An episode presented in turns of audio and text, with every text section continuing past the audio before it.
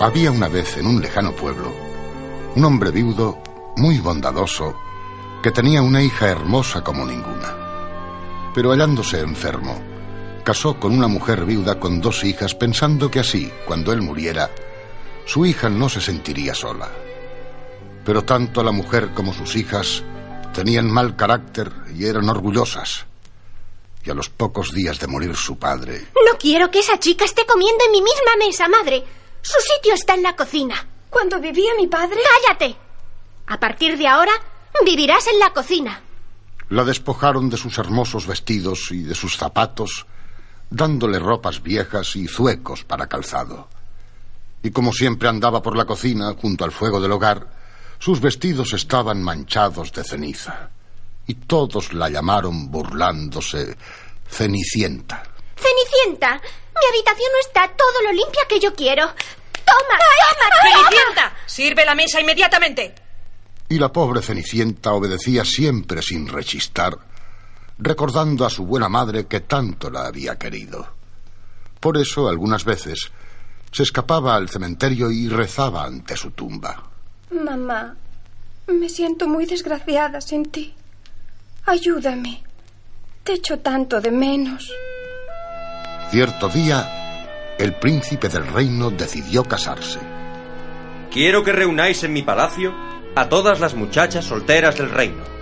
De entre ellas, escogeré una para que sea mi esposa. Hijas mías, en el mercado he oído al pregonero real. Invita a todas las chicas solteras a la gran fiesta de su palacio. Se casará con una de ellas. Hijas mías, una de vosotras será princesa. Yo, yo, yo. A mí también me gustaría ir a palacio. ¿Me dejaréis ir? ¿Tú a palacio? Piden una princesa, no una cocinera. ¡Qué risa! Puede ir vestida de harapos. Seguro que el príncipe se enamoraría de ella. Yo quiero ir, señora. Tú a la cocina, que este es tu palacio. Cenicienta en palacio. Cenicienta escapó llorando hacia la cocina. ¿Por qué no le decimos que irá con nosotras y luego inventamos una excusa para que no pueda acompañarnos? Ve con ella. Vamos, Cenicienta. No llores. Mamá te dejará ir a palacio con nosotras. Pero antes deberás limpiar toda la casa y ayudarnos a vestir. No me importa trabajar hasta agotarme. Haré lo que sea. Me gustaría tanto ir a palacio, conocer al príncipe, que dicen que es muy guapo, ver aquellos salones tan lujosos. Irás, Cenicienta. Qué buenas son conmigo. Durante varios días toda la ciudad estuvo ajetreada. Las madres que tenían hijas solteras les compraban los mejores vestidos para que causaran buen efecto al príncipe.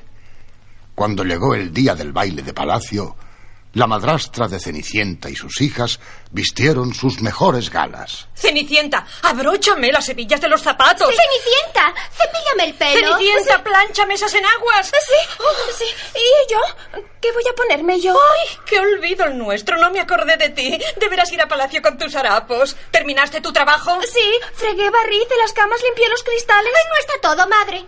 Sin darme cuenta, vertí el saco de las lentejas dentro del saco del arroz y las mezclé. Lo siento. Deberás separar las lentejas del arroz y date prisa, que nosotras nos vamos enseguida. Cenicienta empezó a separar las lentejas de los granos de arroz. No terminaré nunca. Se irán sin mí. Han mezclado los sacos para que no pueda ir. Cenicienta, ¿nos vamos? No podemos esperarte más, ya te lo contaremos. Y cuando yo sea princesa, te nombraré cocinera real. Vamos, madre. mamá, mamá, ¿por qué me dejaste sola? De repente, una luz vivísima alumbró aquella vieja cocina. Cenicienta, muy sorprendida, vio cómo aquella intensa luz se transformaba en una mujer de aspecto agradable que la sonreía. ¿Quién eres? Soy tu hada madrina. ¿Te gustaría ir a palacio? Mucho. Pero no puedo ir hasta que no haya separado los granos de arroz de las lentejas. Y tampoco tengo nada que ponerme. Hmm. Yo sabía un sortilegio para esto, pero soy tan despistada. A ver si me acuerdo. Mm. Ah, sí, sí. Granitos de arroz que jugáis con las lentejas. Ya sabes, o las tomas o las dejas. Misteriosamente, aquellos granos de arroz se pusieron en marcha saliéndose del saco de lentejas para ir al suyo propio. Te obedecen. Sí, y ahora un vestido para ti. Vamos. Sí, otro sortilegio. ¡Ay, qué cabeza la mía! Soy el hada más despistada del país. Nunca sé dónde dejo la varita. Para la cenicienta hermosa, quiero un vestido bonito. No me traigas otra cosa. Unas manos invisibles vistieron a Cenicienta con el vestido más lujoso que jamás había visto. Gracias, Hada. Pero, ¿cómo iré a palacio? ¡Ay, déjame pensar! No me atosigues. Necesito una carroza para esta moza. Apareció en el patio una carroza enjaezada tirada por cuatro corceles blancos con dos lacayos vestidos de oro y plata. ¡Hada! ¡Anda! Sube a esa carroza de oro y ve a palacio. Pero no olvides que todo tengo que devolverlo a las doce de la noche. ¡Ánimo! ¡Diviértete!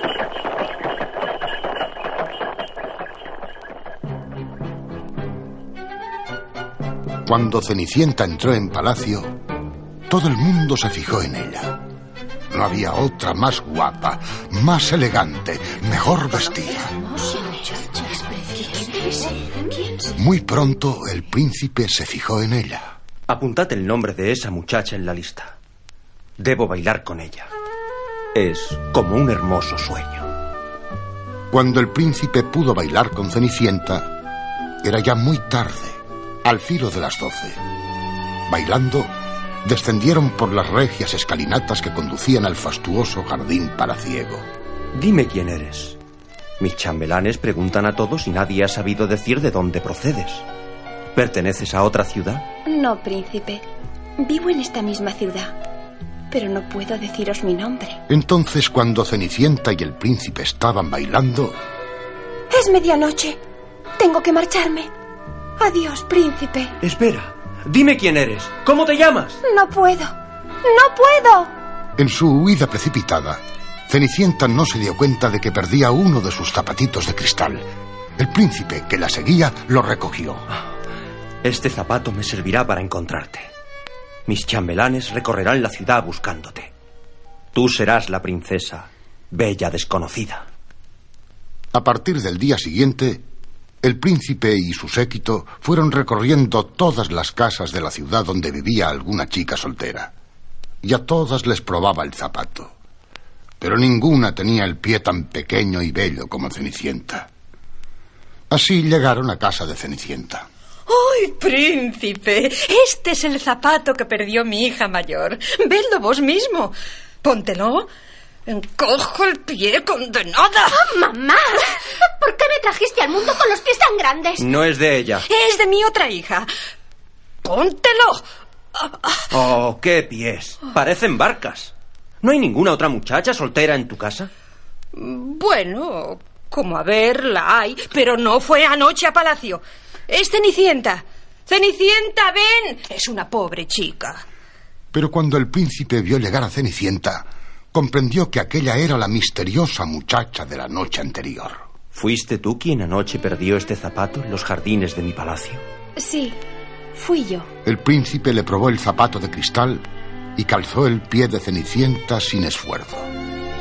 Tú eres la muchacha de anoche. Tú serás la princesa del país. ¿Ella? A la madre y a sus dos envidiosas hijas les dio un desmayo que duró tres meses. Mientras, el príncipe se casaba con Cenicienta, que llegó a ser la reina de aquel bello país.